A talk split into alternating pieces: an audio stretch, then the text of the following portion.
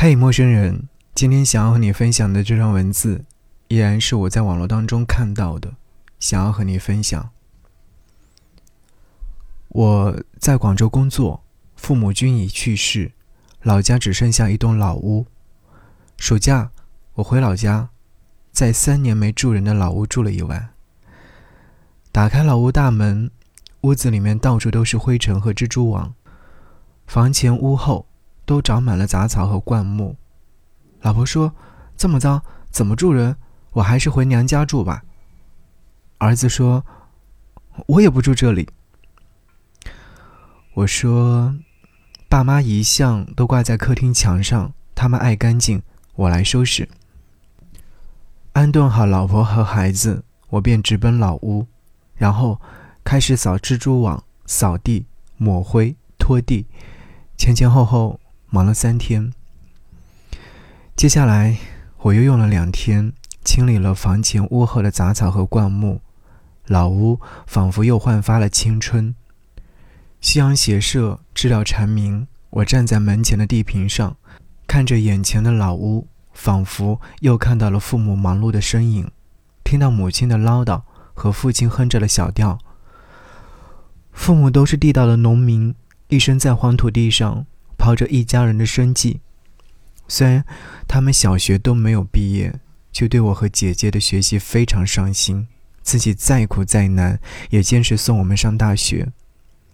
十六年前，父母用两年时间盖了这栋小屋，可新房子刚盖完，父亲就检查出了癌症晚期。虽然全力救治，他还是离开了我们。临终前，他跟我们说。他这一生没什么遗产，遗产就是培养了我们姐弟，以后不担心我们养不活自己；再就是盖了一栋房子，以后不担心妈妈没地方住，也没有什么遗憾，只是没能看着我们成家立业、生儿育女。父亲去世之后，我们把母亲从老家接到身边住，只在过年时才回去小住几天。可是。三年前，母亲也因为癌症晚期去世。去世前，母亲已经卧床不起，不能行走。她说死后要埋在父亲的坟旁，坚持要我们把她送回老家。回到老屋，母亲每天都要我们推着她在房前屋后走一圈，然后推她到地坪里面去晒太阳。经常她一坐就是几个小时。我知道。对母亲来说，那一刻，目之所及皆是回忆，心之所想皆是过往。母亲是舍不得老屋，舍不得她生活了一辈子的地方。这也是我为什么每年都要回来看看老屋的原因。在我看来，老屋是父母一辈子的心血，作为儿子，我得传承。那晚。我在房间躺下，虽然说还是熟悉的环境，却久久难以入睡，脑海里不断浮现父母的身影。半夜如厕，看到墙上父母的遗像，我的心里面感觉很温暖。当年制作遗像时，我特地选了一张除夕团圆时拍的照片。照片里，他们笑得很开心，他们辛苦了一辈子，我想让他们在另外一个世界里笑着过一辈子。上完厕所，回到房间，我很快就睡着了，还做了一个梦，梦里面是我们一家人团圆欢笑的情景。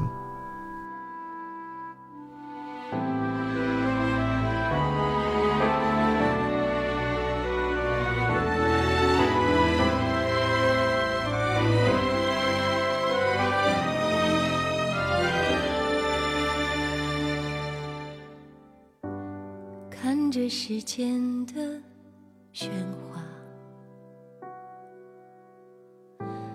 打开哭泣的嘴巴，蹒跚每一步的挣扎，走了一圈的童话，生命一面说情话。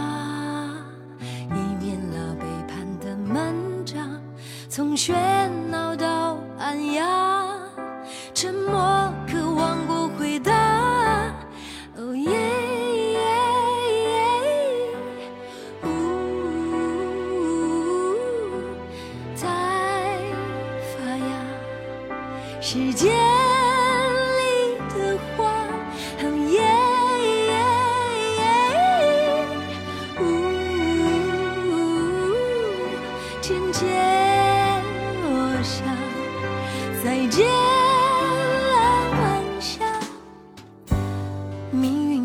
失了解答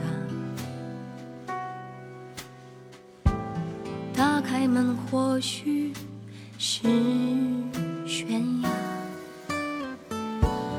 并肩却走散的人啊